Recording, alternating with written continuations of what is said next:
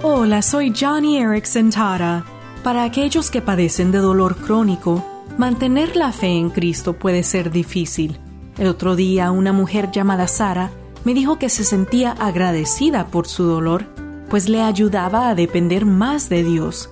Pero a la vez me preguntó, Johnny, si ya no quiero estar en dolor, ¿será que realmente estoy agradecida por ello? Bueno, Primera de Pedro capítulo 1 dice que Dios considera que la fe refinada es más preciosa que el oro. Es decir, la fe de Sara en medio del dolor vale oro, pues ella ve su dolor a través del lente de las escrituras. ¿Y tú te enfrentas a una prueba?